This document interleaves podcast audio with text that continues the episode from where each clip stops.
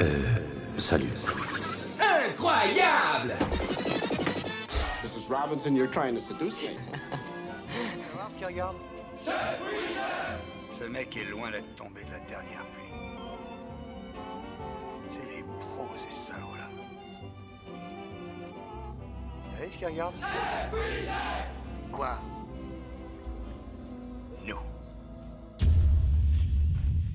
Bonjour et bienvenue dans ce nouvel épisode de C'est quoi le cinéma consacré aux sorties du mois d'avril. Un épisode spécial car notre cher rédacteur-chef s'est montré indisponible. Je vais donc avoir l'honneur, moi, votre Jack préféré, d'assurer l'animation d'un podcast déjà légendaire.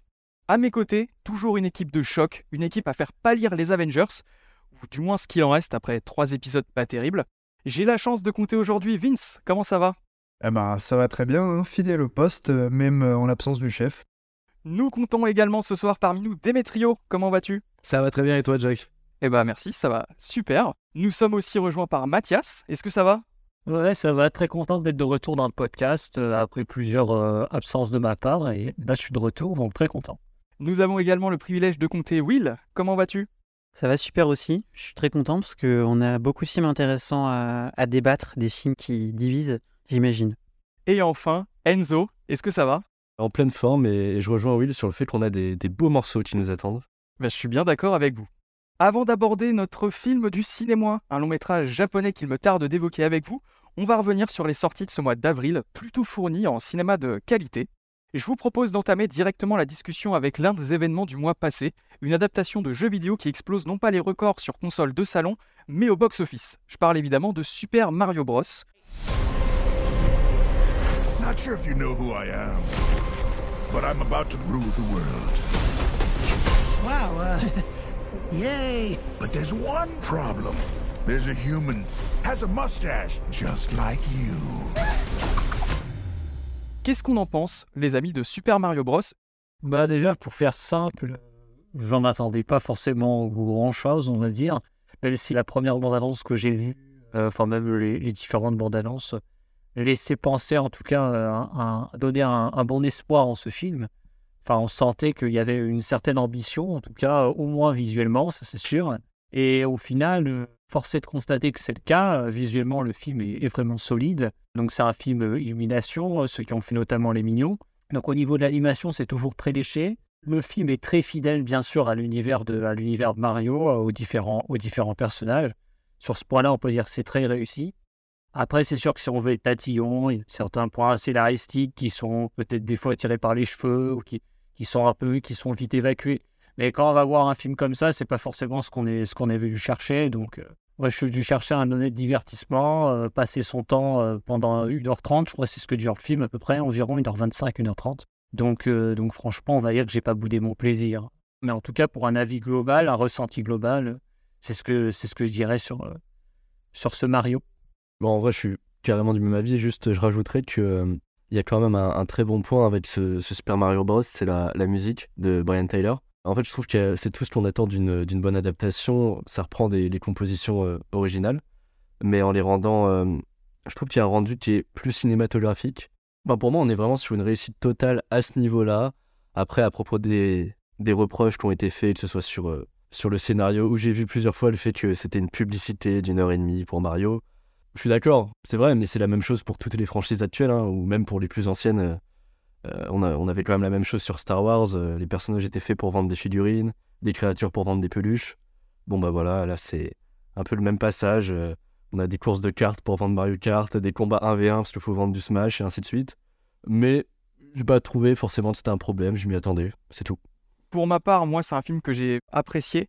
Je comprends totalement le succès du film et j'ai un petit peu de mal avec euh, les critiques euh, qui reviennent incessamment dessus, euh, de ceux qui chercheraient un scénario nolanien. Je suis pas sûr qu'une adaptation de Mario, tout de suite, ça suscite l'espoir de voir un scénario casse-tête. À mon sens, ils ont su restituer l'univers du jeu vidéo, son évidence, sa simplicité, son petit côté farfelu aussi, sur lequel on s'attarde pas forcément parce que bah, c'est juste la nature de l'univers, en fait, d'être d'être un petit peu invraisemblable. J'ai trouvé, comme toi Enzo, que la musique était franchement chouette, même si je déplore un petit peu le côté playlist euh, années 80 que le film peut avoir à certains moments et que je ne m'explique pas vraiment, surtout que des compositions originales avaient été faites en plus pour, couvrir ces moments, mais bon, soit. Eh bien, euh, pareil, j'en attendais pas forcément grand-chose, parce que vu l'historique euh, d'adaptation de jeux vidéo au cinéma, voilà. Mais là, euh, on a quand même Nintendo qui s'est énormément investi dans la production du film, et pour faire en sorte que déjà,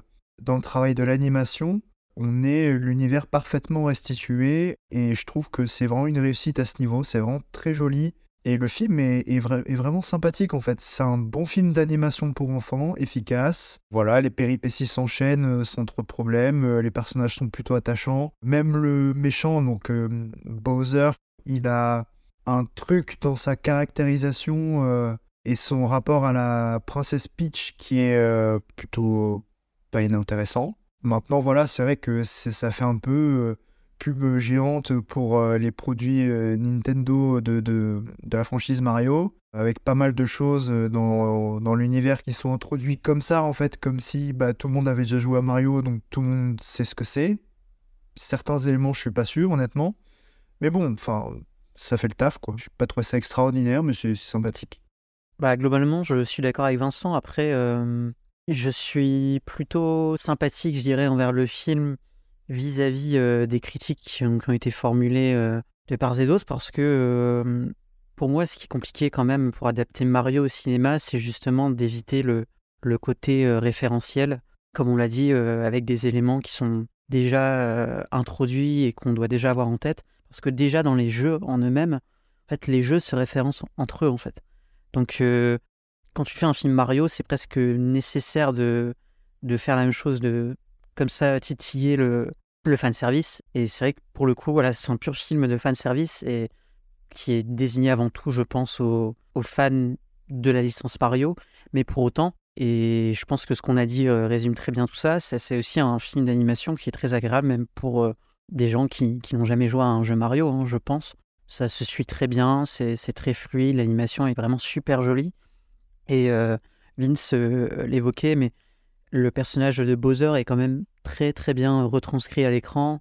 Plus, euh, Jack Black, il, est juste génial hein, à la voix derrière. Et puis on a des belles, des belles compositions musicales, même si comme toi, Jack, je, reproche aussi les, les quelques choix des années 80, bien que ce soit très léger.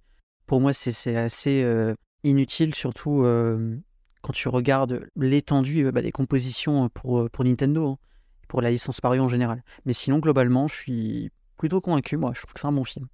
Bah honnêtement, euh, je peut-être vous décevoir, mais je vous rejoins complètement parce que bah évidemment que en tant que fan de cinéma et fan de jeux vidéo et surtout de Nintendo depuis mon enfance, bah c'était un peu un rêve de voir un vrai film Mario et pas l'immondice des, années 90 qui était qui tentait certes, hein, franchement, qui avait un vrai respect pour l'univers, on le sentait, mais bon, qui évidemment c'est euh, c'était un peu raté. Moi, je suis allé le voir en VF, honnêtement, et j'ai trouvé que le doublage était euh, d'une très très bonne qualité. Donc euh, à la bande annonce, il y avait eu un- une très bonne publicité, chez même les anglo-saxons qui trouvaient que le doublage était d'une très bonne qualité comparé à Chris Pratt. Et enfin, j'en suis sorti avec un sourire qui montait jusqu'aux oreilles, quoi, parce que oui, c'est pas un, un scénario Nolanien, comme tu disais, Jack, mais ça fait quand même très plaisir. Enfin, c'est un truc très positif, très bienveillant, qui essaye d'inclure tout le monde. D'où peut-être l'utilisation des musiques des années 80-90, parce que s'il y a beaucoup d'enfants aujourd'hui qui sont fans de l'univers Mario, bah, ils n'ont pas tous les références des musiques de Mario 64 ou de Super Mario Sunshine ou même des Smash, en fait. Donc, euh, ça essaye d'inclure tout le monde. Et je trouve que le pari est franchement réussi. Et j'ai été très touché, même si c'était plutôt facile. Et du coup, je, je sais pas, euh, pour ceux qui sont pas joueurs, si ça a été euh, compliqué d'y trouver des significations, mais toutes les références aux autres licences Nintendo comme Kid Icarus ou Wrecking Crew, etc. Enfin, moi, j'étais très touché de voir ça à l'écran. Et puis l'adaptation, comme je le disais, elle n'était pas franchement au niveau du, scénario. Enfin, on ne va pas jouer à Mario de base pour euh, voir une histoire absolument euh, grandiose et complexe euh, et labyrinthique, enfin tout ce que vous voulez. Le but pour moi, c'était surtout de retranscrire l'énergie du jeu vidéo, l'ambiance du jeu vidéo, même ces mécaniques de, gameplay, hein, finalement, qui je trouve sont parfaitement adaptées dans le, film. On ressent vraiment l'énergie du personnage, ses escalades, ses chutes. Donc pour moi, en ce sens, c'est vraiment réussi. C'est ça que je venais chercher principalement dans le film. Et je trouve qu'ils ont adopté la bonne, euh, la bonne direction. Alors après, c'est sûr que, fatalement, le scénario du film, il est extrêmement simpliste. Ils auraient pu certes broder un petit peu, et je trouve qu'ils l'ont fait hein, quand même. Ils ont, ils ont essayé de fignoler euh, quelques petits ponts entre les personnages, entre les décors. Bon, quelquefois, c'est un petit peu facile. Je pense notamment à l'apparition du kart, en fait, où tu te dis, bon, bah là, il fallait se déplacer. Qu'est-ce qu'on a? Un kart. Donc oui, forcément, ça lance Mario Kart. Vraiment, je prends un peu de recul. Je trouve que, bah, point de vue adaptation, euh, c'est plutôt joli. Et puis ça redonne un petit peu d'espoir. On parlait euh, il n'y a pas si longtemps euh, pour faire de la bonne publicité de The Last of Us en podcast. On disait donc que l'adaptation était réussie. Ça fait une nouvelle adaptation à mon sens qui est plutôt réussie. Je pense qu'on se dirige vers peut-être une nouvelle ère avec des, adaptations de jeux vidéo plutôt, cool à l'écran. Juste sur, en ce qui concerne le scénario, bah, c'est vrai que dans la licence, il y a souvent eu des tentatives de rendre le lore euh, plus grand. Donc euh, il y avait tout le sous-texte du scénario de Super Mario Galaxy, mais surtout en fait, je pense aux spin-offs comme euh, Paper Mario ou les Mario et Luigi.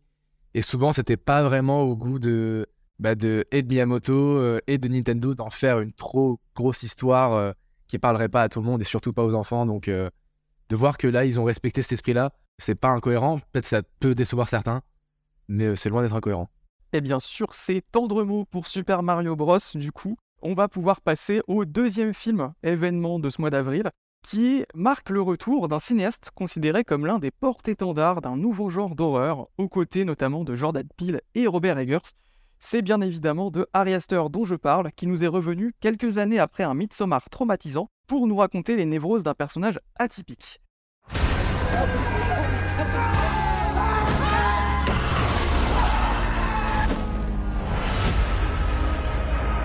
Welcome back. I hit you with my car. What?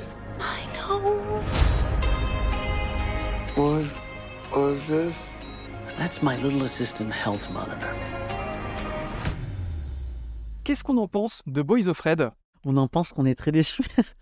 non, c'est un film euh, presque euh, trop compliqué, je dirais, à qualifier pour résumer un petit peu tout ce qui est intéressant et à la fois tout ce qui va pas, je trouve. J'ai vraiment eu l'impression, en fait, de, devant ce film, de voir peut-être euh, une sorte de dizaine d'inspirations à- allant de Lynch euh, jusque Terry Gilliam, et parfois directement euh, sur le cinéma d'Ari Aster, on retrouve beaucoup, beaucoup de, de choses de Midsommar et de son film Hérédité, et même de ses courts-métrages. Mais hum, je reste assez indifférent, malheureusement, en fait, aux, aux deux autres parties, donc après la première heure du film, où on suit euh, le personnage qui, toujours euh, dans la quête pour aller euh, rechercher sa mère, se retrouve confronté à des obstacles qui, je trouve, sont pas forcément très représentatifs de sa folie, et, j'ai surtout un souci avec la, manière dont le personnage évolue en dans le film. Je trouve que en comparaison de Midsommar et même de son premier film, son évolution dramatique est malheureusement pas suffisamment intéressante pour que, même si Joaquin Phoenix est toujours aussi brillant, hein, pour que son personnage puisse me toucher et, m'émouvoir comme dans ses autres films. Mais ça reste un film intéressant et il faut aller le voir. hein. Il faut- se faire son avis. Oui, je pense que c'est intéressant d'aller le voir parce que c'est une expérience tellement unique que même si elle est désagréable, c'est tellement un objet euh, filmique euh, singulier, ça mérite le coup d'œil. Je pense qu'il faut tenter l'expérience et au cinéma parce que je pense que chez soi, il y a de fortes chances, comme avec tous ces films très sensoriels, de passer à côté. Vince, toi, qu'est-ce que tu en as pensé de Boys of Red? Initialement, j'étais euh, très emballé en fait par la première heure du film euh, qui se déroule euh, chez lui. Je ne sais plus où il habite, si c'est à New York ou enfin, je sais pas si c'est précisé.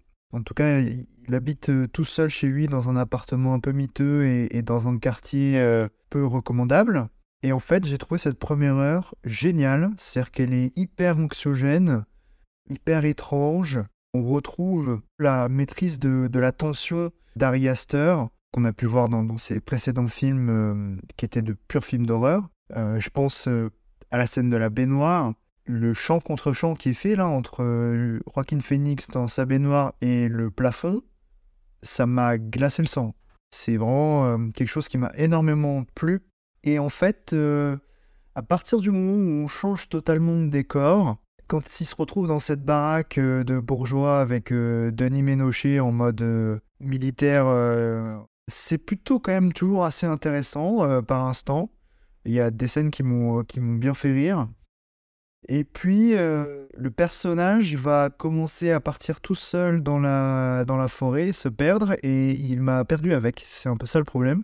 Et en fait, tu, le disais, oui, dans son évolution, il y a un souci. Et moi, je pense que, en fait, au début du film, il a sa mère au téléphone qu'il doit euh, aller rejoindre. Et on a euh, donc un enjeu très concret qui nous est posé à travers ces, ces conversations. C'est il y a un problème dans la relation avec sa mère, il va falloir le résoudre. ça reste très concret comme euh, problème psychologique. Et en plus, les, dialogues étaient assez, étaient assez ambigus, assez mystérieux. Donc euh, on disait, ah, il a l'air d'avoir des choses intéressantes euh, à se mettre sous la dent. Et en fait, au fur et à mesure du film, ces enjeux très concrets, malgré donc une réalité qui est un peu décalée, un peu absurde, hein, euh, dans laquelle évolue le personnage, il y avait cet ancrage psychologique concret, et en fait, au fur et à mesure qu'on avance dans le film, l'univers devient de plus en plus surréaliste, et en fait, les enjeux qui étaient concrets deviennent également surréalistes. Et en fait, c'est là que moi, personnellement, en tant que spectateur, bah, j'en ai plus rien à faire de ce qui se passe. Je me fous totalement de ce qui peut arriver à ce personnage. Et d'ailleurs, euh, bah, en termes d'évolution, il lui arrive pas grand-chose, malheureusement, mais... euh, Et je décroche totalement du récit, en fait. Et cette bascule s'opère, à mon sens, à partir du moment où il part dans, dans la forêt. Et puis, euh, je, je suis très déçu aussi par cette confrontation finale avec la mère, hein, parce que c'est ce qu'on attendait depuis le début du film. hein. Concrètement, euh, on perd, je trouve, toute l'ambiguïté, toute la complexité euh, qu'on pouvait ressentir dans les premiers échanges euh, téléphoniques, où ça devient des dialogues, mais complètement euh, absurdes, euh, limite grossiers, vulgaires. euh, Enfin, dire, même là, juste en termes de qualité d'écriture, Harry Astor, je comprends pas. Ces deux précédents films étaient beaucoup mieux écrits. Donc, euh, très déçu et je trouve la fin complètement euh, nulle. Enfin, genre le plan de fin, je me disais, mais c'est pas possible, il y a une autre scène après, je, je comprends pas. Ouais, je te rejoins totalement sur ce plan de fin. Je t'avoue qu'il a fallu que les écritures du générique euh, arrivent pour que je capte que ce soit vraiment euh, fini. Honnêtement, je suis, euh, je suis embêté parce que euh, moi j'adore Midsommar. Alors j'ai pas encore vu euh, Hérédité, mais je sais qu'il est apparemment de grande qualité. Euh, J'aime beaucoup Midsommar parce que je trouve vraiment que c'est brillant. Ça alliait parfaitement euh, quelques petites touches d'humour et en même temps euh, une tension dramatique au sein de la cellule familiale qui était vraiment passionnante. Mais là, j'ai l'impression de faire face à plusieurs films en un. Donc euh, Vince en a déjà un petit peu parlé. Mais du coup, ça fait que, bah, comme toi, tout ne m'intéresse pas dans le film, et surtout la partie finale à partir de la forêt. Mais franchement, je me suis ennuyé ferme, et je déteste dire ça, honnêtement, parce que j'ai l'impression de, de passer à côté du film complètement, mais j'ai vraiment l'impression que la dernière heure est trop bavarde pour ne rien dire. Ça fait presque théâtre de boulevard, et comparé, je trouve, désolé, je vais peut-être euh, en choquer certains, mais je trouve euh, la première heure et demie, même les deux premières heures avec euh, les scènes avec euh, l'actrice de Holly dans The Office, Denis Ménochet, et l'acteur qui joue Roger, enfin, je les trouve tellement bons tous. Et le, le propos là est, est très clair. Et là, vraiment, je m'amuse. En fait, je trouve que c'est très ludique ces premières parties, tu vois. Ouais. Et la fin, vraiment, j'ai complètement décroché. Comme tu as dit, on s'intéresse plus à ce qui se passe, à ce qui lui arrive. Par contre, il y a eu la révélation du grenier. Et donc, je spoilerai pas parce que vraiment, je vous invite à voir le film. Mais la révélation du grenier m'a un peu réconcilié avec le film parce qu'en fait, j'ai trouvé ça tellement drôle. Et aussi, autre scène que j'ai trouvé hilarante, c'était la scène de l'appel avec le livreur. Là, pour le coup, euh, grosse performance de Joaquin Phoenix là-dessus. Ouais, pas mal ça, ouais, c'est vrai. Bah, c'est dans la première heure. Ouais, voilà, c'est dans la première heure. Non, mais c'est la première heure, j'étais vraiment j'étais fasciné parce que il arrive à faire une, critique du monde contemporain où tout est paranoïaque, où la violence est partout. euh, Il, il c'est pas tout le temps subtil, ça peut être un peu réac, mais tout ce qu'il essaie de critiquer avec euh, la jeune génération, le rapport aux écrans, moi je, je trouve ça passionnant honnêtement. Donc voilà, je, suis- je suis, je suis un peu déçu.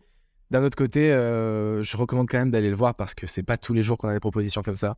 Ouais, après, c'est bien parce que ici, là, personne, euh, même si vous avez tous été déçus du film, aucun ne le, ne le défonce ou aucun ne. Attends, j'arrive après, j'arrive. Non, mais euh, en fait, je sais, j'ai adoré le film, mais après, c'est vrai que, comme l'avait dit Vince, euh, c'est vrai que mon avis, quelque part, euh, mon avis est peut-être un peu biaisé, parce que pour le dire, euh, j'ai fait, donc, j'ai fait un mémoire sur le cinéma d'Ari Aster, donc sur euh, Hérédité Midsommar.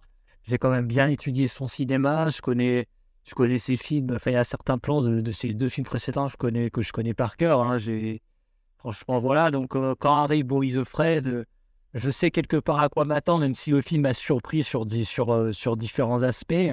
Et puis c'est vrai que j'ai vu des retours. Je m'attendais, avant que le film arrive, c'est vrai que je m'attendais à quand même plus de retours positifs que ce que finalement le film a eu. Donc c'est vrai qu'après avoir vu le film, j'avais peur d'être déçu. Forcément, je me suis dit, ah, autant je vais être déçu, je vais pas autant l'apprécier que les deux autres. Je vais penser comme tout le monde, ou alors je vais m'auto-persuader que j'aime le film, alors qu'en fait, c'est pas forcément le cas. Et au final, en fait, euh, bah, j'ai J'étais admiratif de, ce que fait Ari Aster pendant, pendant tout le film. Après, c'est vrai que je peux comprendre que le film laisse, euh, laisse sur le carreau. C'est évident que le film ne peut pas plaire à tout le monde. Le principal défaut du film, en fait, c'est que c'est un film beaucoup trop personnel. C'est Ari Aster euh, se livre comme jamais, fait un film où forcément euh, il fait un film plus pour lui que pour les spectateurs. Donc à partir de là, forcément, ça en laisse de côté. Ça pourra pas plaire à tout le monde, forcément. Au niveau du scénario, je peux comprendre qu'on puisse trouver certains trucs qui vont pas forcément. Moi, c'est vrai que je que je que j'ai vraiment apprécié plus le film en termes de ressenti, sans me poser des questions forcément sur sur ce qui n'allait pas au niveau du scénario. Au niveau des différentes parties, c'est vrai que je suis d'accord. euh, Quand j'ai vu le film, j'avais j'avais en mémoire ce que ce que tu avais dit, Vince, au niveau au, fait que la première partie était la meilleure. Alors en effet, la première partie est vraiment est vraiment très bonne.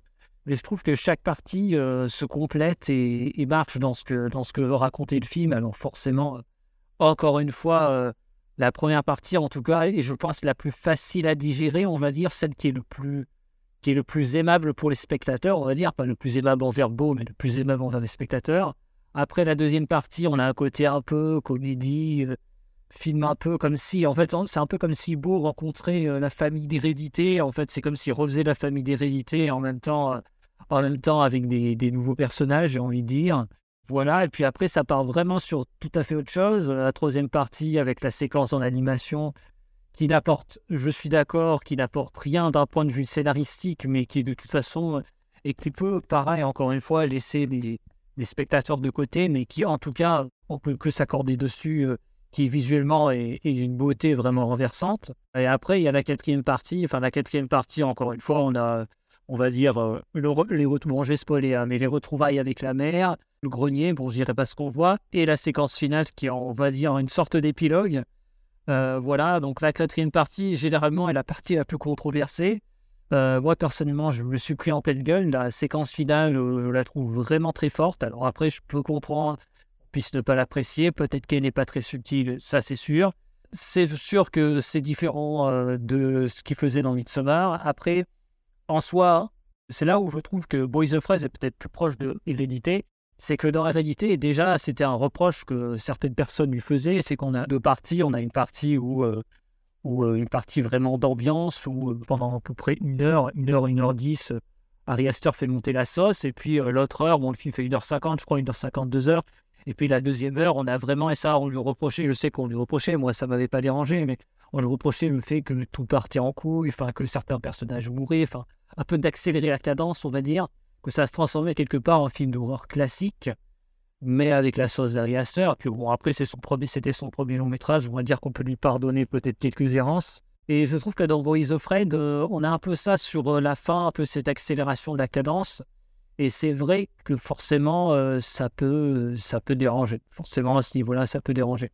Bon, le plan final, c'est vrai que le plan final est très de la part d'Ari Aster, de Boys of Fred. hein, je parle de Boys of Fred. Ça n'a rien à voir avec les plans finaux qui se répondent de Hérédité et Midsommar.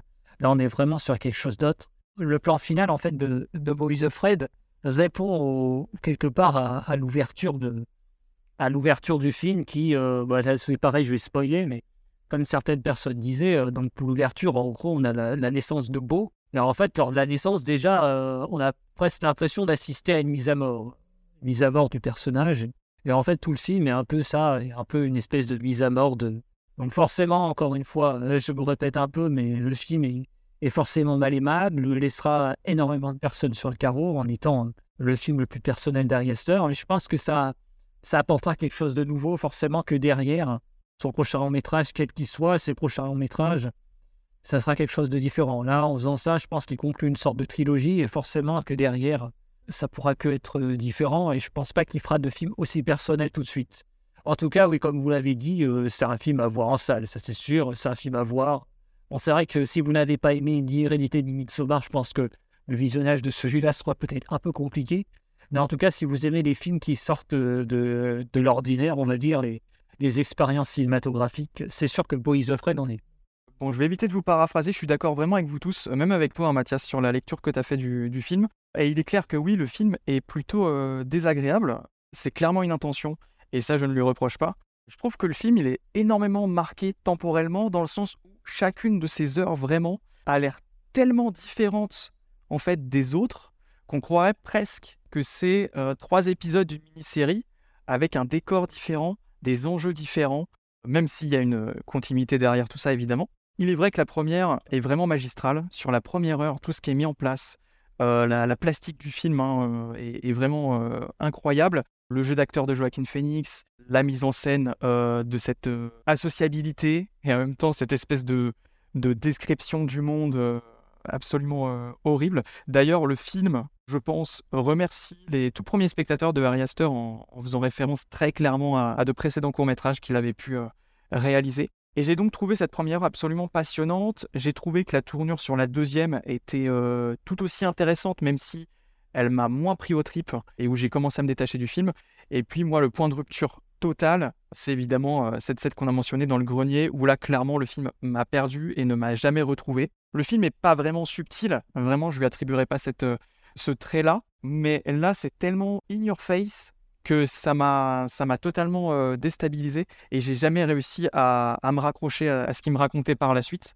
Et puis globalement, j'ai l'impression que le film empile des choses constamment, il imbrique des éléments entre eux qui parfois ont du sens, parfois n'en ont peut-être pas. Et en fait, je ne sais pas, je n'ai toujours pas compris ce que vraiment il avait voulu nous raconter. Alors évidemment, ça raconte cette relation dysfonctionnelle entre une mère et son fils, ce truc un petit peu oedipien, ça c'est clair, c'est net, c'est euh, c'est le cœur du film. Mais il y a tellement de choses, il y a tellement d'embranchements que je me demande si finalement, oui, Ari Aster a voulu nous raconter quelque chose de concret derrière tout ça. Est-ce que c'est un film sur lequel on va se pencher euh, des heures et des heures pour essayer de tout décortiquer Ou est-ce que tout ça n'a tout simplement aucun sens parce qu'on sait que Ari Aster considère que pas mal de choses dans ce monde n'ont aucun sens? Ouais, Boys of Red, c'est un film que je recommande forcément, comme j'ai pu le dire précédemment, parce que c'est une expérience unique, comme on en voit peu.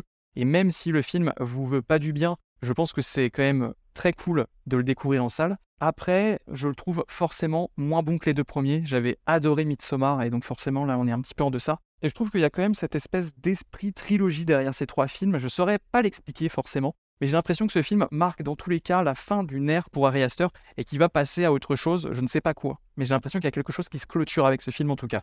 Enzo, je te laisse la parole du coup pour clôturer sur Boys of Red. Qu'est-ce que toi tu en as pensé? Là où je te rejoins euh, euh, complètement, et même euh, Mathias, sur le fait que je trouve qu'avec ce troisième film, tu as un vrai prolongement euh, des thématiques qui étaient déjà présentes euh, auparavant dans sa filmo.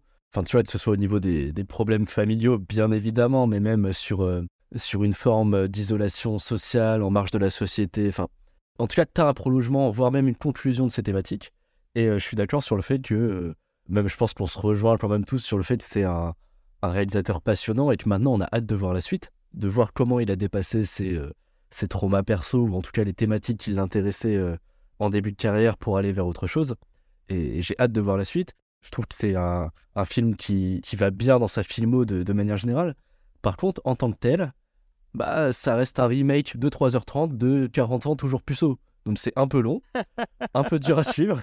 Je veux bien le croire, et, enfin, surtout avec l'analyse de, de Mathias qui était euh, très fournie, euh, sur le fait que c'est un, un film assez personnel. Enfin, voilà, ça, ça reprend euh, beaucoup Freud, Kafka, parfois de manière pas très subtile. Et je peux comprendre que ça a laissé des, beaucoup de spectateurs sur le côté.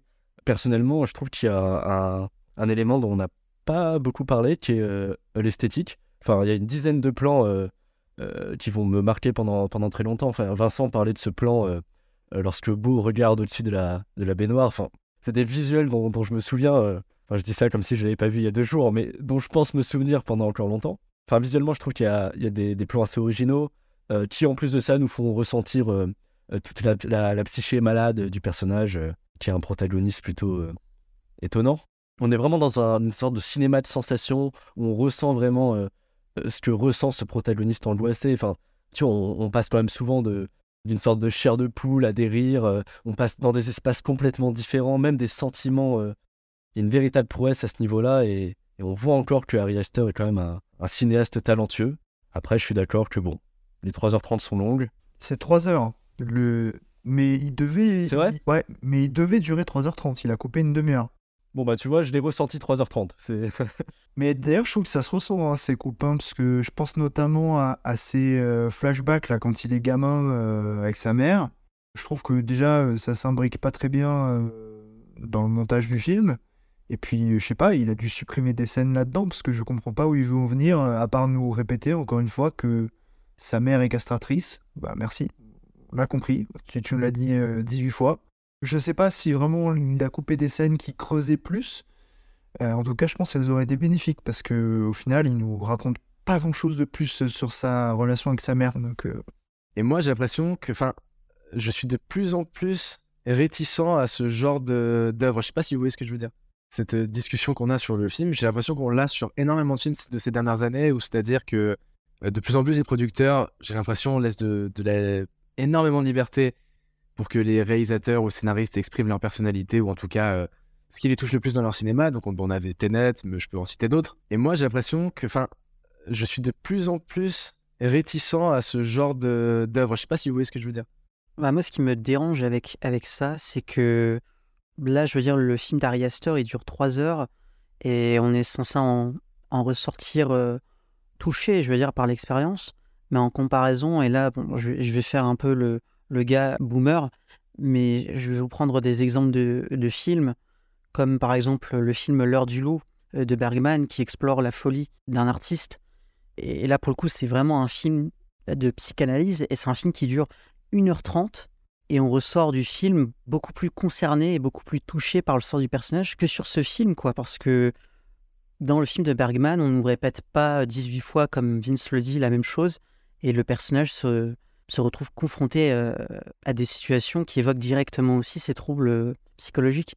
Là où dans Boys Afraid, euh, et il me semble que c'est toi, Jack, qui le disais, mais il y a quand même beaucoup d'éléments laissés en suspens où on se demande quand même quel est le rapport avec tout ce qu'on nous a montré avant. hein. Je pense qu'il y a un rapport qui est très clair dans la tête de Aster, mais qu'il n'a pas forcément su l'exécuter. Mais il me semble avoir lu que Boys of Red, c'est quand même un film que lui, il potasse depuis très longtemps, que le scénario, il est fait depuis très longtemps, et qui s'était fait la main avec d'autres films, donc euh, Hérédité et Midsommar, avant de passer à celui-ci qui est donc plus ambitieux, plus ample, si je puis dire. Et c'est quand même euh, assez euh, marrant parce que finalement, ces films tests, à mon sens, sont bien mieux équilibrés et maîtrisés que son film, son film absolu. En gros, c'était c'était de ça être son premier long métrage de base. Il voulait en faire son premier long métrage, Boys of Red. Et puis il n'avait pas forcément toutes les armes en gros pour faire le film, peut-être le budget aussi. Et donc il a fait Hérédité Midsommar et après il a réécrit, c'est pas le scénario de base, hein, il a réécrit avec ce qu'il avait déjà fait sur Hérédité Midsommar. Ensuite pour que ça devienne euh, le film qu'on connaît du coup actuellement. Et c'est aussi en ça, je pense, que ça marque euh, la fin d'une ère dans sa filmographie. Je pense que là, du coup, il a réalisé son, son projet initial. Il va certainement peut-être passer à autre chose, peut-être même thématiquement. Je sais pas si euh, c'est confirmé ou si c'est qu'une rumeur, mais apparemment il a annoncé vouloir faire un western encore avec Joaquin Phoenix. Donc euh, bon, pourquoi pas. Mais en tout cas, c'est vrai que bah, Hérédité c'était génial. Midsommar pour moi c'est juste un des plus grands films d'horreur de, de ces 20 dernières années. Boys Afraid, je l'attendais au tournant, euh, surtout que tu te dis ok, c'est son film le plus personnel, potentiellement le plus ambitieux. Euh, ok, le gars est déjà très très fort, il va sortir euh, une dinguerie totale. Au final, euh, il y a des parties que je trouve géniales et d'autres beaucoup moins. Mais le problème, c'est qu'il y a beaucoup plus de beaucoup moins que de plus. Mais ce qui, ce qui a de bien est tellement bien que au final, ça reste quand même un bon film. C'est ça le truc. Donc le, bilan est quand même très mitigé, mais c'est vrai que bon, euh, quand je, quand je sors d'un film de 3 heures sur une relation dysfonctionnelle euh, mère-fils, euh, j'espère en- euh, apprendre davantage de choses que euh, la mère est castratrice, quoi. Voilà, c'est juste une impression, mais euh, il aurait peut-être dû développer un petit peu plus ce garçon, mais voilà. On a quand même eu la confirmation que c'était un maître de, de l'angoisse, parce que quand il traite cela et qu'il exprime euh, la névrose à l'écran, notamment sur la première heure, hein, on y revient, mais euh, réussir à mettre en scène de façon euh, immersive et sensorielle toutes les névroses et les, peurs de ce personnage à, l'écran, c'est juste fantastique. Enfin, je trouve que même de manière globale, hein, sur les trois heures, euh, il fait un boulot de, plasticien euh, absolument ouf. hein. C'est vraiment un, excellent metteur en scène. Après, est-ce que c'est un excellent scénariste? Bon, bah là, la question se pose légitimement. hein. Mais la scène d'introduction, enfin, c'est ce que tu parlais de la première heure, mais la scène d'introduction, c'est comme pour Midsommar, je la trouve vraiment géniale pour le coup. Très inventive, tu rentres directement dans le film et surtout, en tout cas, euh, je me suis, j'ai bien eu peur, j'ai bien eu peur, franchement. Mais c'est vraiment très très bien écrit, hein. euh, Comme, j'ai dit tout à l'heure, les, juste les petits échanges téléphoniques qu'on a avec sa mère, où ça dit pas grand chose, c'est super bien fait, quoi, et ça laisse une, part de mystère euh, qui est hyper, hyper réjouissante, et en fait, on, perd tout ça après dans ce, discours trop bavard et, et pour rien, quoi. Et au début, ouais, c'est génial, c'est bien écrit, c'est bien réalisé, enfin, il y a des plans. Perso, ça m'a fait penser à, à- à du George Romero avec ses, habitants euh, au- autour de, de- de chez lui, euh, dans la rue, qui font penser un peu à des zombies. Même par instant à du Lynch. Bah déjà, enfin, son travail enfin, sur ses courts-métrages, je, je le trouvais très impressionnant. Bon, et bien sur ces un peu moins tendres mots pour Boys of Fred, du coup, on va pouvoir évoquer à tour de rôle, et plus simplement, d'autres sorties qui nous ont plu sur le mois. Et on commence avec Donjons et Dragons, présenté par Demetrio. Bah écoute, euh, quelle bonne surprise. Franchement, euh, j'avais vu beaucoup de bons retours et moi, la bande-annonce m'avait vraiment laissé de marbre. Je me méfie régulièrement de ce genre de film. Là, pour le coup, c'est pas une adaptation de jeu vidéo, mais presque, euh, vu toutes les inspirations qui, qui en recoulent. Donc là, c'est plutôt la- l'adaptation du jeu de plateau Donjons et Dragons, extrêmement connu. Et honnêtement, je trouve que c'est un super film. Ça a été réalisé notamment par John Francis Daly et Jonathan Goldstein. Jonathan Goldstein qui avait fait le très sympathique euh, Game Night. Et franchement, on sent euh, largement son travail dans le film. Parce que le film est extrêmement drôle, euh, très bien rythmé. On sent vraiment un, très bon film d'aventure. Les personnages sont tous attachants, le, cast se donne à fond. Et j'ai passé un très très bon moment. Alors, est-ce que je m'en rappellerai dans un an? J'en suis pas sûr. Mais pour ce que c'est, enfin vraiment, le film, c'est pas foutu de ma gueule, quoi. Et j'ai vu récemment qu'il a flop. Et ça me rend un peu triste parce que je trouve que franchement, c'est de très bonne facture. Donc, je vous encourage à aller le voir s'il est encore disponible par chez vous. Bah, tu m'as donné envie de le voir euh, en tout cas. Enzo, quant à toi, tu vas nous parler du nouveau Evil Dead, Evil Dead Rise. Qu'est-ce que t'en as pensé? Pour le présenter brièvement, c'est le cinquième volet de la franchise, euh, qui semble revenir une fois tous les dix ans. Cette fois-ci, c'est réalisé par Lee Cronin. Ça se passe avec des personnages et dans un environnement complètement différent. Euh, on a très peu de liens avec les films précédents. L'action, se déroule cette fois-ci dans un immeuble d'habitation, mais quasiment désaffecté. D'ailleurs, au moment, j'en profite hein, pour faire un peu de pub, mais au moment où sort ce podcast, euh, on a un article en complément sur le site qui analyse la manière dont Cronin se sert de l'environnement. euh, donc euh, n'hésitez pas à aller jeter un coup d'œil, j'en profite. Sinon, pour faire bref, bon, bah, je trouve que c'est un très bon cru, à la fois amusant et, terrifiant. Il y a un humour un peu moins, comment on pourrait appeler ça, cartoon que ceux de Rémi, mais je trouve qu'il y a quand même quelques répliques un peu bah, hilarantes, hein, tout simplement. Et il y a des horreurs visuelles qui, enfin, que personnellement j'ai trouvé marquantes. Et euh, je sais pas si Jack, tu l'as vu. Non, pas encore. Ah bah, il y a un truc qui, je pense, va te plaire parce que le, le monstre de fin euh, rappelle beaucoup le, le roi des rats euh, d'Inside ou de The Lost of Us, si t'as joué au deuxième jeu. Mhm, oui. Euh, voilà, donc, et ça se passe dans un parking, voilà, on est vraiment sur une, une bonne inspiration. Donc, euh, Quelqu'un a dit The Last of Us Pardon. Il faut absolument que j'aille voir ce film. Bordel. vous m'avez réveillé. non, mais voilà, c'est un bon film qui marche indépendamment des autres.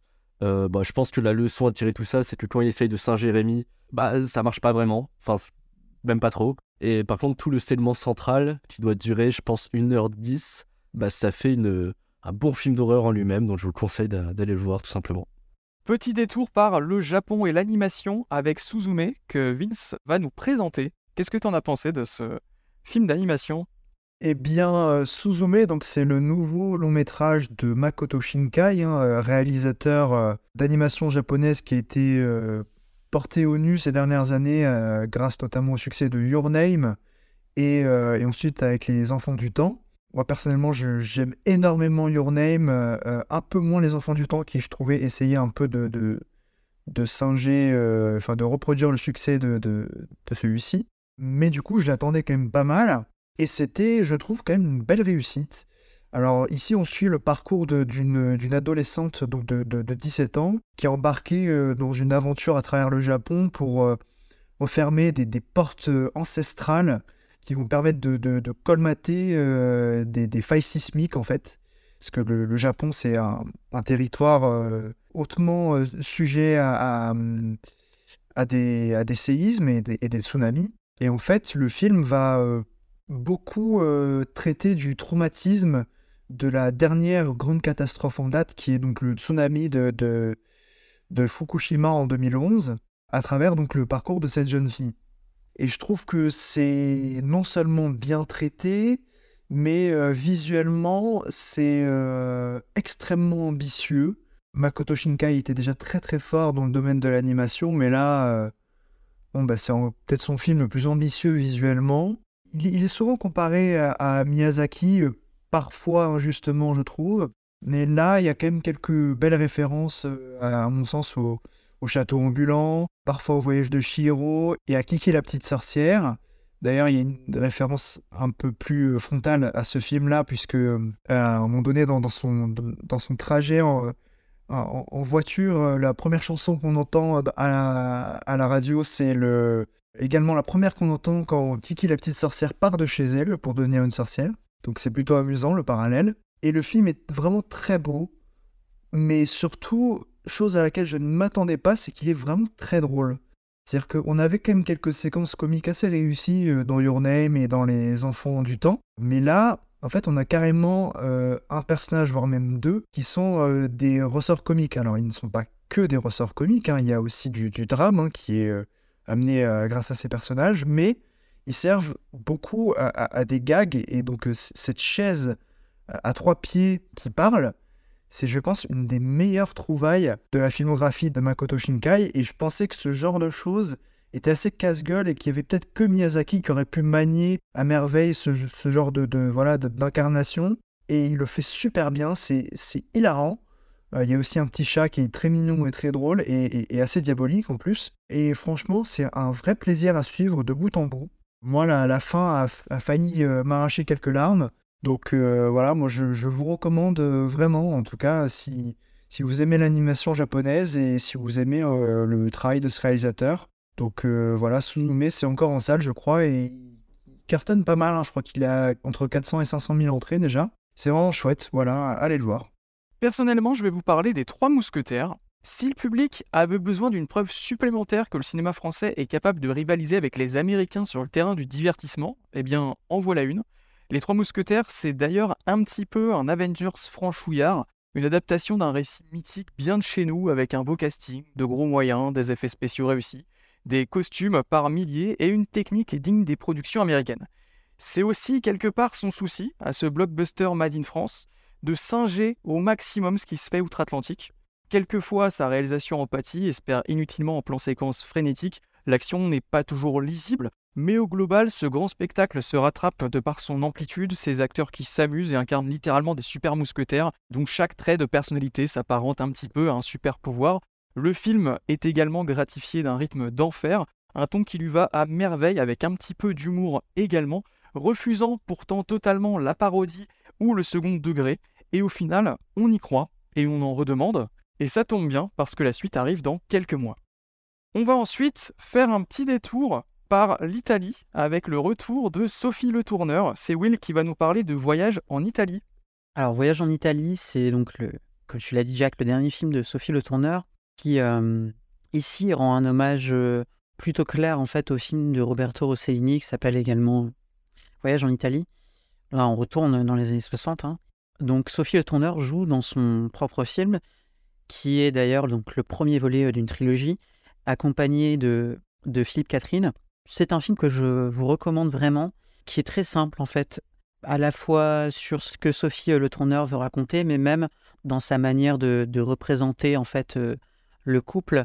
C'est, on se rapproche presque un peu du naturalisme, je dirais par moment, dans la mesure où euh, voilà, elle va, elle va pas nécessairement chercher euh, à donner beaucoup d'esthétique en fait, euh, je dirais, au plan qu'elle qu'elle met en scène, mais simplement bien filmer les regards ainsi que les expressions des personnages qui jouent beaucoup parce que évidemment l'é- l'élément comique dans le film est très important puisque euh, c'est avant tout l'histoire d'un couple qui part en vacances pour se retrouver parce que ça va pas entre eux.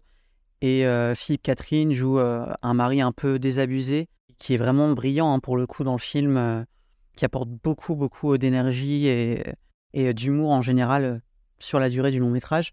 Après voilà c'est un film très très classique on pourrait dire qui se termine sans doute d'une manière classique mais qui est vraiment très très efficace très touchant qui rend un bel hommage aussi au film de Rossellini tout en s'en distinguant quand même parce que c'est pas du tout la même chose en termes de, registre, de ton. Donc c'est une, sorte de réadaptation que je trouve plutôt originale et qui fonctionne très bien.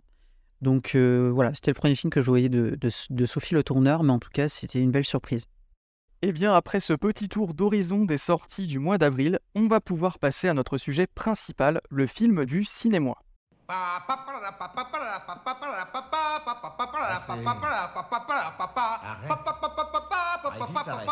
Mais merde Debout, vilain pionceur T'es en retard Voilà ce que c'est que d'être un esclave. Des milliards de gens qui mènent leur petite vie anonyme. Je crois plutôt que tu veux un verre. Qu'en dites-vous, juge Ben, pourquoi pas Ça ne me dérange pas de prolonger l'exécution. Pour cette édition, pour cet épisode légendaire, comme je vous le disais, on va parler de La femme scorpion, un film japonais. Et je vais laisser du coup la personne qui a sélectionné ce film, hein, qui a sélectionné notre sujet du jour, vous le présenter. Vince, est-ce que tu veux bien avoir le plaisir de nous introduire le sujet du jour? La femme scorpion, je l'ai choisi un- un peu sous le coup euh, de la pression euh, parce que je ne m'attendais pas à gagner le précédent euh, jeu Monsieur Personne. Donc je me suis dit qu'est-ce que je vais bien pouvoir proposer à, à mes camarades de euh, très cool, pas très long, comme ça personne n'aura d'excuses d'emploi du temps, et qui pourrait un peu résonner avec l'actualité, eh bien ma foi, La femme scorpion. Et je parle d'actualité parce que le Chat qui fume, donc un éditeur de DVD et Blu-ray français, a ce mois-ci sorti un énorme coffret avec les six films de la saga en Blu-ray. Superbe coffret d'ailleurs, je l'ai sur mon étagère, il est très très beau. Et donc je suis ravi de pouvoir parler de ce film que j'aime beaucoup, avec euh, la légendaire euh, Meiko Kaji, actrice euh, qui a été connue bah, à travers cette saga, mais aussi à travers les films Lady Snowblood, qui ont très largement, voire trop pour certains, inspiré Kill Bill. Et en fait, donc La femme scorpion, c'est essentiellement un film carcéral.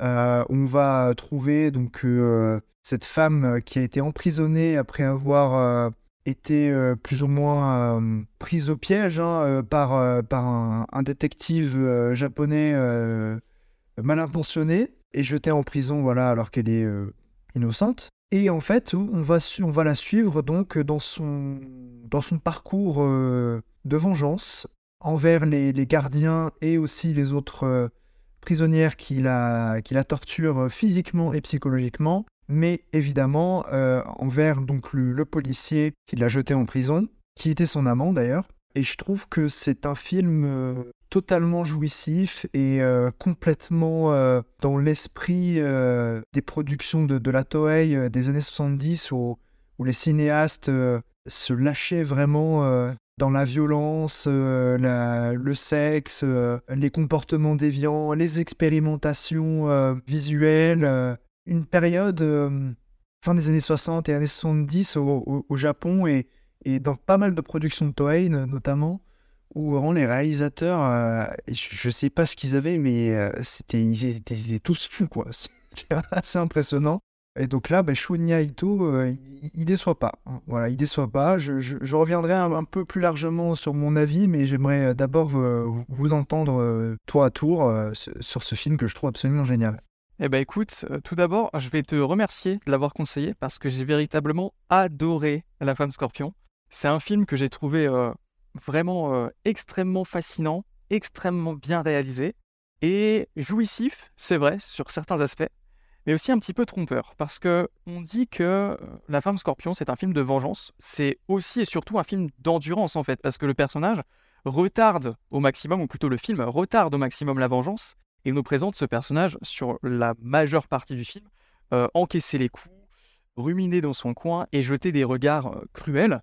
Et pour paraphraser un célèbre rappeur marseillais, elle a littéralement le regard qui tue. Quand elle regarde en coin ses bourreaux, tu te dis, oula, alors toi, dans quelques minutes, vraiment, tu vas prendre très très cher. Et parfois, on a presque l'impression que le regard suffit, parce qu'il suffit d'un regard et d'une seconde pour que euh, tout bascule pour, euh, pour ces tortionnaires. C'est un film que j'ai trouvé donc euh, assez éblouissant, notamment pour, comme tu le disais, ce rapport à la violence, mais j'ai vraiment l'impression, et peut-être que j'extrapole, mais qui parle justement du Japon de la violence, du Japon de la torture, de la trahison et du sang.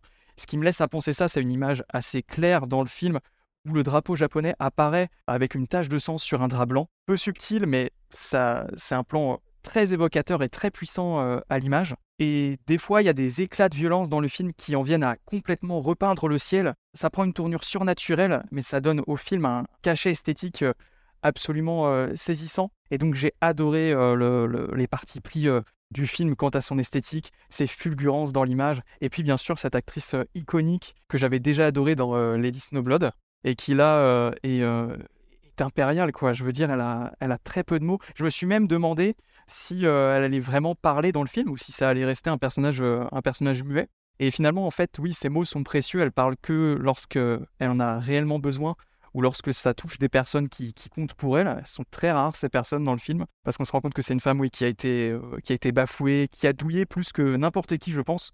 Et comme je le disais, c'est un film qui retarde la vengeance, mais qui, du coup, à chaque fois qu'elle l'a fait euh, survenir, c'est toujours d'une jouissance extrême, c'est toujours d'une d'une puissance incroyable. C'est extrêmement cathartique de ce point de vue-là. Euh, donc euh, oui, La femme scorpion, moi c'est un film que j'ai euh, adoré de, de, bout en bout. Donc encore une fois, je te, remercie de l'avoir conseillé. Et je suis très curieux d'entendre vos différents avis à ce sujet. Bah écoute, à quelques mots près, je t'en rejoins vraiment presque sur tout. Hein. Enfin sur tout même. Et en fait c'est marrant parce que Vince est en train d'évoquer la période japonaise du cinéma avec ces réalisateurs qui se déchaînent. Et c'est vrai que le film m'a fait penser euh, à un film en particulier qui s'appelle Le couvent de la bête sacrée, qui, est, qui se situe dans le genre du Pinku Eiga.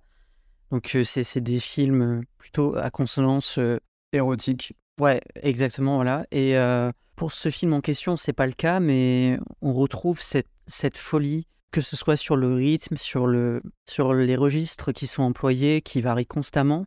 Et le film m'a vraiment surpris par, c'est vrai, son, côté film de vengeance, mais en même temps, un vrai drame en fait qui, se situe sur, le quotidien, sur le quotidien bah, de cette femme et en général de l'incarcération en fait des femmes euh, dans le film qui qui les poussent d'ailleurs euh, à se rebeller et à se porter des coups entre elles.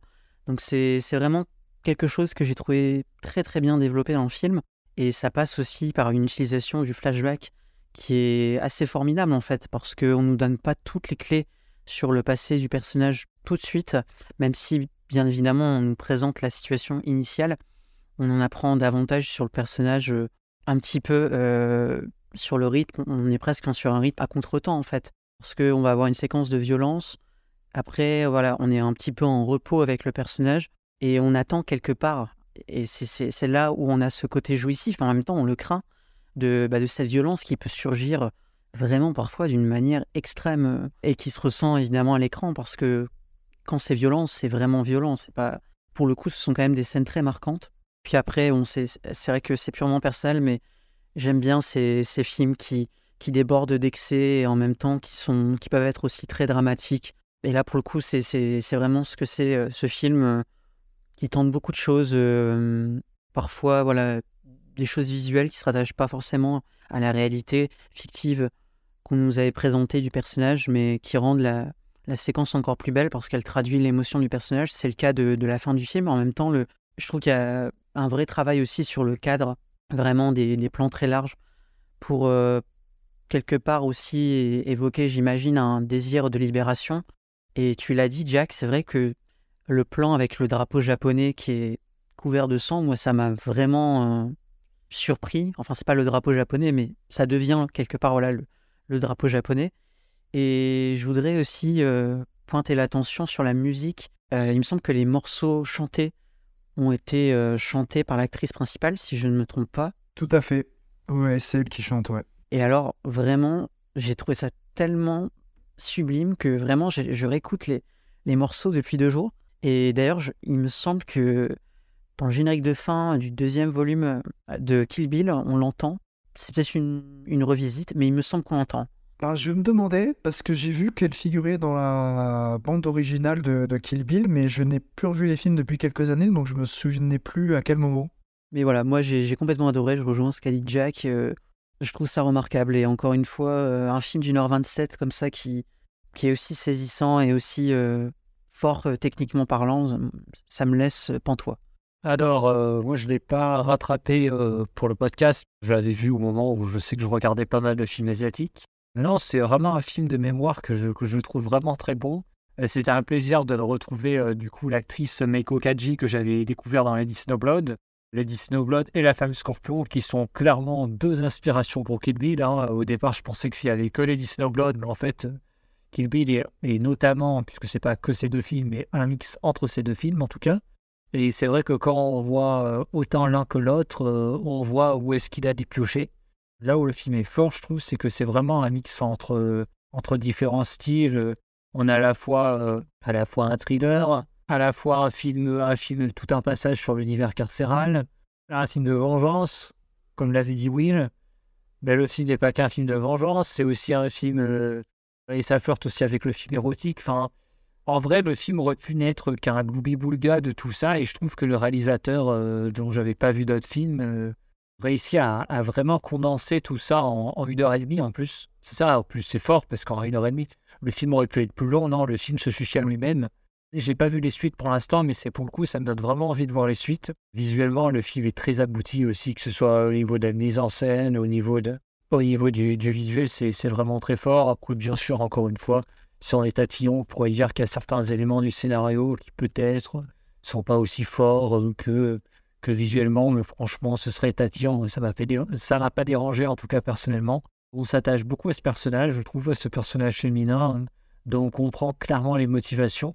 J'avais vraiment passé un très bon moment devant et, et je suis content du coup vite que tu l'aies que tu lui proposé là comme ça. Donc euh, ça permet d'en parler un peu, c'est bien.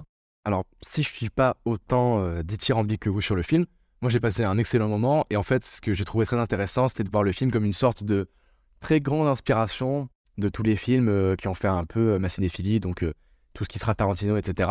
J'ai été particulièrement marqué par la photographie du film, notamment il y a cette scène euh, vers la première heure du film où on voit ce ciel euh, rougeoyant euh, tandis que les femmes de la prison commencent à se rebeller. Toute l'esthétique du film m'a bien, bien marqué, alors oui, ça fait peut-être un peu kitsch et tout, mais euh, ça restait quand même assez intéressant. Seulement, j'ai été peut-être un peu rebuté par l'aspect euh, un peu porno soft que prennent euh, certaines, euh, certaines scènes, notamment. Je trouve qu'il y a un rapport un peu malsain sur le film par rapport au corps des femmes, ou alors, certes, c'est pour servir un message, mais je pense qu'il n'y avait pas besoin d'autant de violence graphique.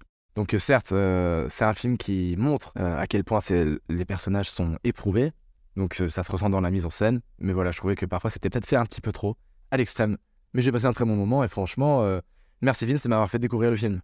Enzo, toi, qu'est-ce que t'en as pensé? Je l'ai découvert pour le podcast. Ça m'intriguait beaucoup parce que c'est présenté comme une série B euh, un peu un peu culte en tout cas euh, des années 70. Donc il y avait plusieurs éléments pour me plaire. Et j'ai trouvé ça étonnamment euh, moderne dans le sens où je trouve pas du tout que le film, bon après il est pas si vieux, enfin c'est les années 70, mais je trouve que déjà esthétiquement il a pas du tout vieilli. Enfin on en a parlé, euh, je sais plus qui l'a évoqué précédemment, mais les, les flashbacks euh, ils sont quand même, euh, enfin esthétiquement t'as as un vrai truc marquant. En fait, j'avais un peu peur du côté rape and revenge des années 70, qui pourrait être très, très misogyne. Surtout que je sais que le film avait un, côté un peu. Enfin voilà, ça flirte avec le film érotique, j'avais peur que ce soit trop racoleur. Au final, pas tant de ça, parce que. euh, Bon, il y a toute une partie où, euh, avec les, les angles de caméra, les, les hommes sont toujours mis en hauteur, euh, ils semblent bien plus forts, etc. Mais je trouve que la partie finale, bah, la vengeance, justement, efface tout ça et, euh, et rend le film du coup très moderne. Je sais pas si j'irais jusqu'à dire qu'il est féministe. Je, je- Ah, moi, je trouve que si. hein. Tu trouves justement qu'il est féministe avec la partie vengeance? En fait, déjà, je trouve que rien que le, le cadre dans lequel on, on est plongé, de cette prison pour femmes où ben, les geôliers ne sont que des hommes, déjà, ça raconte quelque chose. Tous les hommes qu'on voit, que ce soit donc les gardiens de la prison ou euh, même les, policiers, c'est tous des raclures. Donc il y a un peu, voilà, déjà cette opposition, euh, les, les hommes torturent les femmes. Mais euh, c'est un peu plus subtil que ça aussi, c'est-à-dire qu'il y a quand même quelques prisonnières qui, pour leur propre intérêt, vont s'allier aux hommes et devenir aussi pourris qu'eux. Et, et en fait, on voit que du coup, la société patriarcale va même arriver à contaminer les femmes. Et je trouve ça hyper intéressant, déjà de, de- suivre ça. Et il y a aussi un truc que j'ai trouvé euh, vraiment étonnant, c'est que effectivement, il y a parfois des, films euh, japonais de l'époque qui, qui étaient un peu racoleurs, un peu euh, qui donnaient beaucoup de nudité gratuite, où on avait l'impression que c'était un peu pour, pour que le spectateur se rince l'œil. Là, en fait, à l'exception d'une scène qui est volontairement érotique, hein, mais c'est une scène, euh, c'est une scène de sexe hein, con- concrètement. Les autres séquences où on voit les femmes nues, par exemple à la douche ou, euh, autre, je trouve que la, caméra ne, ne, ne fait pas d'érotisation de, de ces corps. Et mine de rien, voilà, pour un film du début des années 70, en plus au Japon, et réalisé par un homme, bon, je trouve que c'est quand même pas, euh, pas anodin comme, comme choix de, de mise en scène. Et ouais, non, mais il y a, y a toute cette, euh, ce, côté vengeance euh, féminine que, que je trouve saisissant. Et tu as parlé de. Enfin, vous avez parlé des, des, flashbacks. Il y a notamment un flashback où euh, Meiko Kaji, je crois, est, est nue sous un grand drap blanc. Et par la suite, après, elle subit, je crois, un, rapport forcé avec son amant. Je, je, sais, plus exactement. Il y a dans l'esthétique de ces séquences-là quelque chose de complètement euh, bah, à la fois théâtral et, euh, hyper euh, expressif, hyper expressionniste, je sais pas si on peut utiliser ce terme, que je trouve complètement fou. Le féminisme dans le film, je trouve, est très très présent. Si vous regardez bien, tous les hommes sont dans des beaux costumes, que ce soit euh, les flics hein, ou, les, ou les geôliers. Ils sont tous dans leurs beaux uniformes impeccables euh, et, brillants. Tandis que les femmes, elles, euh, quand elles sont habillées, elles portent de, de vieilles fringues en lambeaux, ou alors elles sont dénudées. Jamais, du coup, dans un, dans un souci d'érotisme, mais toujours en fait pour montrer qu'elles ne sont, qu'elles ne sont que ça en fait, qu'elles sont rabaissées à leur condition de femme, à leur corps de femme. Et je trouve que de ce point de vue-là, c'est assez fort. Ouais, personnellement, je, je pense que c'est juste pour renforcer la, la brutalité euh, de, de leur quotidien et vraiment montrer bah, toute la terreur euh, physique et qui participe donc aussi euh, à leur terreur psychologique sur tout le film. Mais après, c'est c'est vrai que ça peut déranger, hein, je, peux, je peux totalement comprendre. On n'est pas forcément tous à l'aise ou même on n'a pas forcément tous envie de voir ça au cinéma. Tout à fait. Et, tu, tu l'as dit au, tout début, Jack, euh, Meiko Kaji, elle a un regard, mais de dingue. Enfin, les, ces regards qu'elle lance à ses, euh, à ses abuseurs, wow, enfin, c'est foudroyant, en fait. Et, et, c'est assez extraordinaire parce que, du coup, le, réalisateur, mais quand t'as une comédienne qui te donne ça, mais t'as juste à faire un gros plan sur elle, t'as rien besoin d'autre, quoi. C'est vraiment, euh, mais c'est du caviar, quoi. Elle est tellement classe. Toute la dernière partie du film, une fois qu'elle s'est évadée, spoiler, bon, voilà, en même temps, euh, si elle, veut tuer un si policier, euh, avant de le tuer dans la prison, il faut qu'elle s'évade. Où elle euh, revêtit ce, ce, voilà, ces vêtements euh, iconiques de Sasori euh, avec ce long manteau noir et ce, grand chapeau noir. Elle est d'une classe, mon Dieu. Comment on la filme, avec en plus la musique derrière, je sais pas, c'est c'est un sommet de classe. euh, moi, je suis ép- époustouflé à chaque fois. euh, c'est euh, c'est incroyable. J'adore. Alors du coup, je me demander si le film n'avait pas pour influence euh, beaucoup des, wesper- des western spaghetti pardon, des années 60 et 70, euh, tout ce qui sera euh, Sergio Leone, etc., ou même Sam Peckinpah, parce que euh, donc cette héroïne, Meiko Kaji, mutique, qui parle que au bon moment, qui mène sa quête de vengeance, ça me rappelle quand même beaucoup l'homme à l'harmonica de d'Il était une fois dans l'Ouest. Donc est-ce que j'ai raison ou pas? Parce que même hein, au-delà de ça, il y a même toute cette réalisation avec des zooms, des ralentis, et qui m'a beaucoup fait penser à l'art sauvage, des films comme ça. Donc euh, voilà. Franchement, je ne saurais pas euh, l'affirmer de source sûre, hein, euh, mais, c'est fort possible, parce que de toute façon, les réalisateurs euh, asiatiques étaient aussi beaucoup influencés par le cinéma américain. Il y a clairement des plans là-dedans qui, font penser euh, au western, et tu as tout à fait raison, le côté mutique du, du personnage, cette économie de mots et voilà, l'accentuation de la mise en scène sur son regard, etc., ça fait beaucoup penser oui, au travail de, de- de Sergio Leone. hein. Ouais, on a rarement vu des, des héroïnes de cinéma euh, aussi classe. Et c'est pas étonnant finalement que des mecs comme Tarantino soient allés piocher là-dedans pour concevoir après d'autres histoires de, de vengeance et d'héroïnes badass au final. hein. Tout à fait. Et bien après ce retour sur un film donc euh, que l'on a trouvé euh, globalement euh, formidable, on va passer au jeu spécifique à C'est quoi le cinéma? Le Monsieur Personne, donc qui avait été remporté euh, la précédente fois donc par Vince, hein, c'est pour ça qu'on a eu le droit euh, aujourd'hui de, de débattre de la femme scorpion. C'est donc Vince qui va du coup euh, organiser, si je puis dire, euh, cette euh, partie de Monsieur Personne, donc un jeu dans lequel on doit deviner le film que Monsieur a en tête. Comment oses-tu me tourner le dos? Esclave Tu vas retirer ton casque et me dire comment, tu te nommes? Je m'appelle Thérèse. Je t'encule, Thérèse, je te prends, je te retourne contre le mur, je te baisse par tous les trous, je te défonce, je te mets, Thérèse. Il paraît que t'as des propos intolérables. Où y a pas de tolérance. Je vous informe que suite à un petit couac technique, le Monsieur Personne a dû se faire hors podcast et donc a été choisi le film Point Limite de Sidney Lumet, un film donc qu'on abordera dans le prochain épisode. Sur ce, Il me semble que le podcast touche euh, malheureusement à sa fin. J'espère que notre rédacteur euh, chef sera content du résultat. Je suis très content d'avoir pu échanger avec vous. J'espère que vous aussi. C'était super. Formidable. Bah ouais, super, toujours un plaisir. hein. Sur ce, eh bien, c'était Jack et la charmante équipe de C'est quoi le cinéma. Et je vous dis salut. Salut. Alors, infidèle, on s'en va sans dire au revoir Mais pas du tout. Au revoir, messieurs, dames. C'est ça la puissance intellectuelle. Bac plus 2, les enfants. On se dit au revoir pour un petit moment. Juste un petit moment. Eh, vous pourriez pouvoir te tirer sans dire au revoir? D'accord. La prochaine fois, c'est moi qui conduis.